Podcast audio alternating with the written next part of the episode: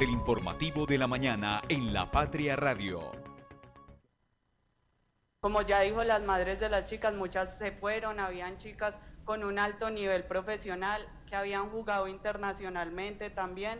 Entonces, ¿qué es lo que está pasando? Porque no nos dan respuesta, porque al 2024 solo vemos como que dan un paso a un lado y esperemos que pueda pasar. Entonces, pues eso es como desde la parte de hinchas, que es lo que estamos exigiendo, es simplemente que nos den una respuesta.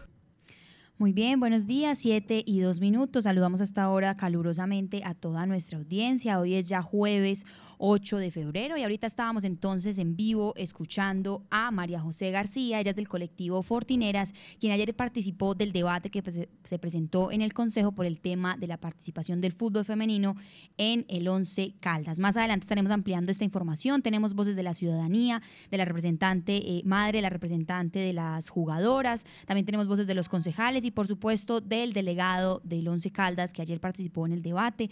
Este ha sido un tema que hemos venido desarrollando a lo largo de varias semanas aquí en La Patria Radio y hoy entonces abrimos programa justamente escuchando a las hinchas y a una de las pertenecientes a este colectivo de fortineras que también entonces exigen y se preguntan qué va a pasar y qué es lo que sucede que nunca, o sea, no se cumple eh, con el tema del equipo de fútbol femenino del Once Caldas. Pero bueno, estaremos ampliando esta información aquí con ustedes, aquí en La Patria Radio.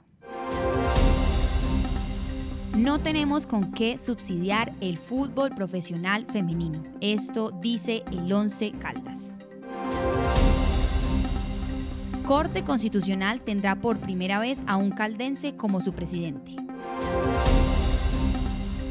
Harold Tejada toca el techo del Tour Colombia 2.1 con su victoria en Santa Rosa de Viterbo. Y hoy tendremos a las 8 de la mañana tres invitados especiales, los artistas locales que de hecho pues son familia, Javier, Angie y Juanse Cerna, para conversar también un poco sobre su concierto de esta noche. Hoy estaremos hablando entonces con ustedes de varios de estos temas aquí en La Patria Radio. Desde la cabina de La Patria Radio, el informativo de la mañana. Conduce Sofía Gómez, con Lice Espinosa y el equipo de la redacción del diario La Patria. 7 y 4 minutos y a esta hora le informamos a toda nuestra audiencia que tenemos 14 grados de temperatura, tenemos un cielo parcialmente nublado y llegaremos a una temperatura máxima de 22 grados centígrados. Hay un pronóstico aquí en el clima y es que al parecer hay condiciones nubladas desde las 9 de la mañana hasta las 11 de la mañana y al parecer hay probabilidades de que empiece a llover a las 11 de la mañana hasta las 6 de la tarde, es decir, hay probabilidades de que pueda empezar a llover toda la tarde, sin embargo, son 15% de probabilidades, estamos pendientes también de estos cambios. Recuerden que a las 11 y media de la mañana damos un segundo informe eh, del clima y esto puede, por supuesto, ir variando, pero entonces recordar que la recomendación para toda nuestra audiencia es entonces sacar también la sombrilla, igual manteniéndose hidratados. Recuerden que estamos en el fenómeno del niño, lo que implica que entonces hay que estar también con todas las prevenciones en términos del medio ambiente evitar las quemas, las fogatas, dejar los lugares a los que asistimos, de pronto como bosque popular, caminatas, páramo, montaña, pues exactamente como los encontramos, es decir, no dejar basura, no dejar botellas de vidrio, usar el bloqueador solar, estar hidratándonos así no tengamos sed, para así evitar también golpes de calor y por supuesto con estos cambios del clima, pues también entonces empezar a protegerse de las posibles lluvias. Estaremos entonces muy atentos también a todas las reacciones que ustedes nos compartan a través de nuestras redes sociales, a las personas que se conectan a través de nuestro Facebook Live, de Instagram, de YouTube, de Radio Cóndor 1540M. Y entonces estaremos también eh, muy pendientes a todos los cambios de temperatura y a las once y media, recordemos, estaremos dando el segundo reporte del día. El tráfico a esta hora. 7 y 6 minutos y a esta hora comenzaremos entonces a dar el reporte del tráfico por la avenida Kevin Ángel. Las personas que de pronto se están desplazando desde la glorieta de San Rafael hacia el centro, les comentamos que por Ciprés de Bella Suiza, como ya se está volviendo costumbre hasta ahora, en ambos sentidos del carril hay tráfico lento, sin embargo sabemos pues que allí se ubican... Eh, por supuesto, como la EPS, la parada de la EPS, y también se ubican dos de los semáforos que allí paran el tráfico por un momento, pero permiten la movilidad también para otros carriles. Sin embargo, ya avanzando por la avenida Kevin Ángel, les comentamos a todos nuestros oyentes que el sector, por el sector de Mall Plaza, ambos carriles se encuentran completamente despejados en términos de movilidad. También, asimismo, la entrada a San Cayetano, al Caribe, a Peralonso.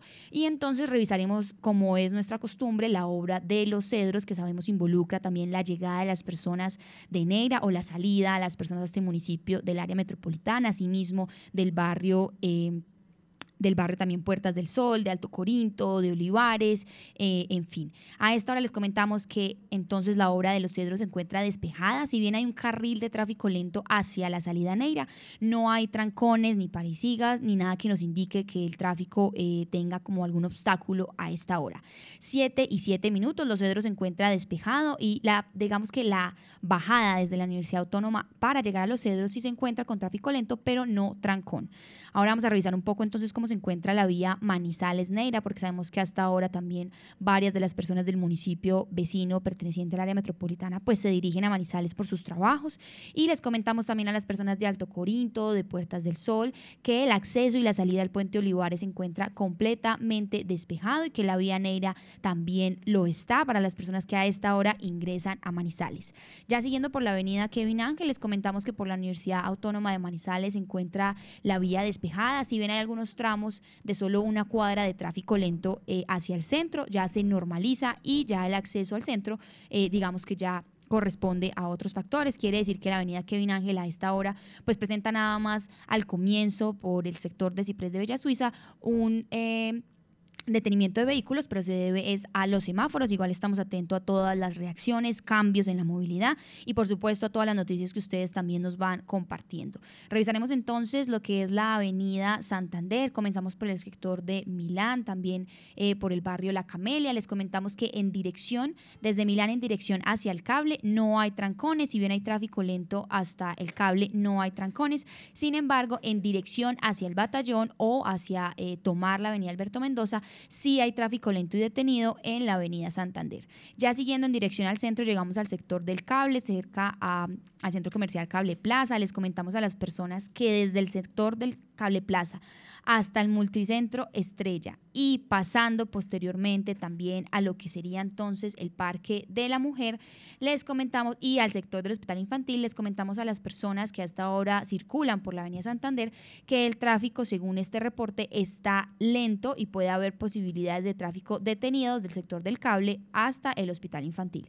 Sin embargo, eh, según el reporte a esta hora del tráfico, la Santander presenta mayor congestión vehicular es en el sentido eh, de regreso hacia Milán, en varias partes como el multicentro Estrella y también como recordamos ahorita por el hospital eh, infantil. Sin embargo, más adelante ya la avenida Santander digamos que se despeja en ambos carriles y nuevamente encontramos tráfico lento, incluso detenido en el sector del Hotel Carretero, el Colegio Universitario eh, y el Tecnológico. Sabemos que hasta ahora tal vez estén ingresando algunos de los estudiantes, también las personas que están tratando de llegar al centro. Entonces a esta hora la Santander presenta tres cuadras de tráfico lento y una en ambos carriles de tráfico completamente detenido. También revisaremos entonces lo que es la avenida eh, paralela antes de irnos a la vía nacional panamericana. Y a esta hora la vía paralela les comentamos que desde el Estadio Palo Grande en ambos carriles se presenta tráfico lento, tanto para eh, regresarse y de alguna manera subir por la avenida Lindsay como para llegar entonces a Confa de la 50. También se presentan eh, varias cuadras de tráfico completamente detenido y de trancón. Y llegando al sector de Confa de la 50, también se presentan allí. Sabemos que hay dos semáforos en ambos carriles, pero a esta hora, además de los semáforos, también se presenta tráfico lento en la avenida paralela. También tráfico lento en el Hospital Universitario de Caldas, únicamente en el carril que regresa hacia el estadio, pero ya en el carril que se dirige hacia el centro les comentamos que la vía se encuentra completamente despejada para el ingreso al centro histórico de la ciudad. A esta hora entonces también vamos a revisar un poco la bajada eh, a Expoferias, la avenida Alberto Mendoza, para las personas que desde el sector de Mave, también desde el sector del Batallón y de Milán, pues se dirigen hacia la ENEA, hacia Expoferias, hacia San Marcelo, hacia el Bosque Popular El Prado. Les comentamos que a esta hora la vía se encuentra completamente despejada en ambos carriles hasta Expoferias y únicamente Para las personas que se dirigen de pronto hacia la NEA, cerca al bosque popular hay tres cuadras de tráfico lento, incluso una de tráfico detenido. Sabemos que allí de pronto hay congestión porque está el retorno eh, también en esta avenida, está la salida del bosque popular, están las salidas de algunos conjuntos residenciales.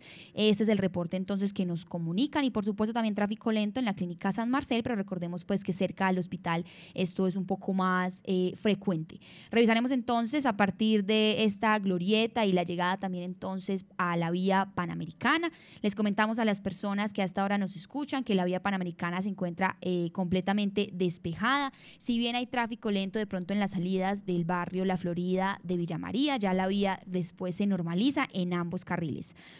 7 y 12 minutos y hoy repetimos entonces, hoy sí tenemos congestión vehicular, tráfico lento incluso detenido en la entrada y el acceso eh, y la, también la salida al municipio vecino de Villa María, que también pertenece al área metropolitana. Les comentamos a las personas a esta hora que de pronto desde la floresta se dirigen al Parque Central, que la vía se encuentra con tráfico lento eh, en tres partes específicas y distintas de de la avenida principal de la calle 6 y ya en la calle 6, la del parque principal de Villa María, también presenta tráfico detenido. Sin embargo, ya en la salida del municipio hacia la vía panamericana, la conexión que tenemos con Manizales, les comentamos que hay tráfico detenido, incluso eh, también tráfico lento de más de dos cuadras hacia los cámbulos. Sin embargo, hasta ahora los cámbulos sí se encuentran despejados, si bien hay tráfico lento en uno de los carriles que digamos se dirige hacia Camilo Torres. Los cámbulos se encuentran, digamos que en términos de movilidad, eh, permite la movilidad a esta hora, 7 y 13 minutos, y ya más adelante pues ya se normaliza un poco más la vía eh, panamericana. Este es nuestro reporte a esta hora aquí en La Patria Radio. También igual estamos pendientes. Ayer tuvimos muchas actualizaciones en términos de movilidad. Y bueno, ya vamos a estar discutiendo porque hoy de hecho abrimos con un siniestro vial que sucedió ayer, que tuvimos también aquí el comunicado oficial de Socobus, tuvimos la información de primera mano y bueno, también estamos atentos también a las vías alternas que sabemos también son las opciones de muchos de ustedes para llegar a sus trabajos, a los colegios y demás. Estamos entonces atentos a todos los comentarios que nos dejen en el Facebook Live, también en, por supuesto en Instagram eh, y pues por supuesto invitamos a todos a que estén muy actualizados en lapatria.com. Las primeras de primera.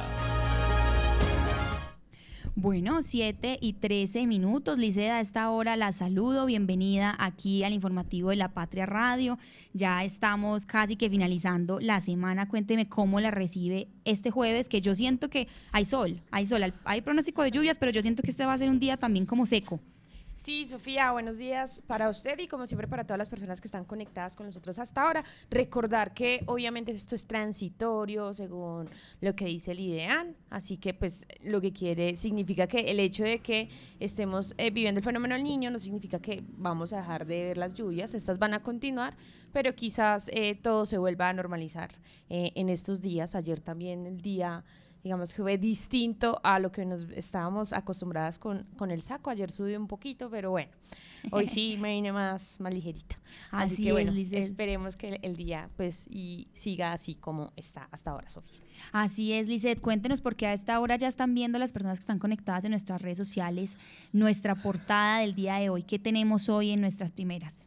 Bueno, Sofía, como se lo venía comentando, pues obviamente eh, registramos pues el accidente de tránsito que eh, comentamos ayer em, prácticamente pues también hasta hora de la mañana, en donde pues se vio involucrada una buceta eh, que se desengranó eh, en la calle 48K con carrera 6. Esto fue en el barrio Bengala, en donde pues el accidente pues tumbó un poste y acabó con la vida de Marixa Carvajal Cárdenas. Ella tenía 42 años y en el momento del accidente pues estaba paseando a sus mascotas.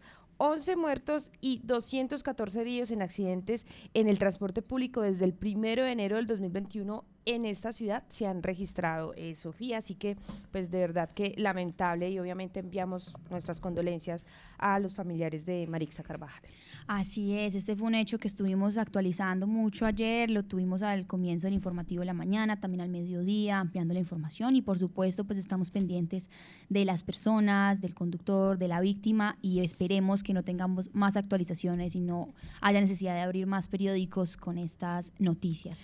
En otras positivas, Sebas, cambiemos un poco este tono de esta mañana también porque tenemos otra noticia importante en términos de representación y es que Caldas estrena en la presidenta de la, de la Corte Constitucional. Sí, es la primera vez en la historia que la Corte Constitucional, un magistrado caldense, sea su presidente. Se trata del manizaleño José Fernando Reyes Cuartas. Él fue elegido ayer en este, en este cargo y su periodo comenzará este sábado y durará un año. Así que bueno, esperemos que de verdad pues lo haga muy bien y obviamente pues sigan llegando más caldenses a esta corte.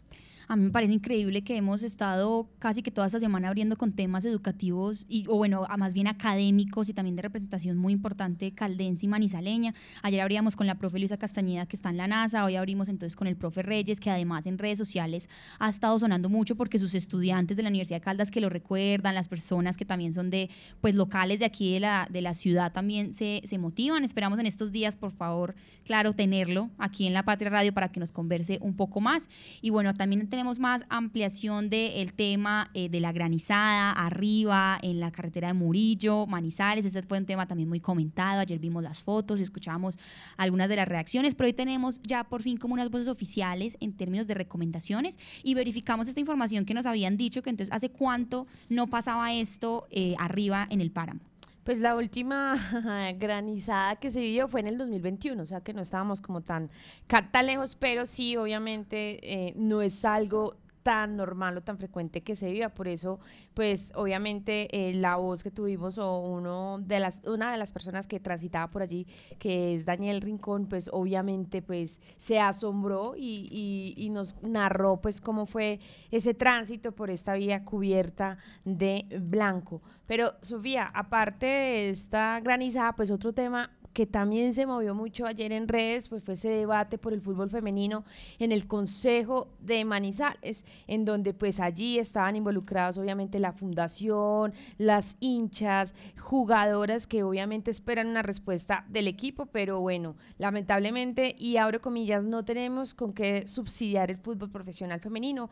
Esto reconoció ayer el gerente deportivo del Once Caldas, que es Felipe Gutiérrez, en el debate eh, que se extendió, fue muy largo, Sofía Mazo estuvo terminando, arrancó a las 2 y terminó a las 7 de la noche. Ahí citaron también al presidente del club, Tulio Mario Castrillón, quien había prometido en septiembre del año pasado en esa misma corporación que participarían en la Liga Femenina. Así es, esta información la estaremos ampliando porque tenemos las voces, digamos que, que en este tema es muy importante que ellas sean las que estén conversando. Por supuesto, también tenemos voces de los concejales que nos han dado como un reporte eh, y digamos como un balance de todo lo que sucedió ayer, porque si bien sabemos de pronto las personas no se van a ver completas esta transmisión o no, no pudieron asistir, pero también tenemos las voces de entonces hinchas, colectivos, madres, representantes, las jugadoras mismas. Este ha sido un tema que seguirá sonando, se, se tendrá que seguir hablando hasta que por fin entonces se tenga esa liga femenina.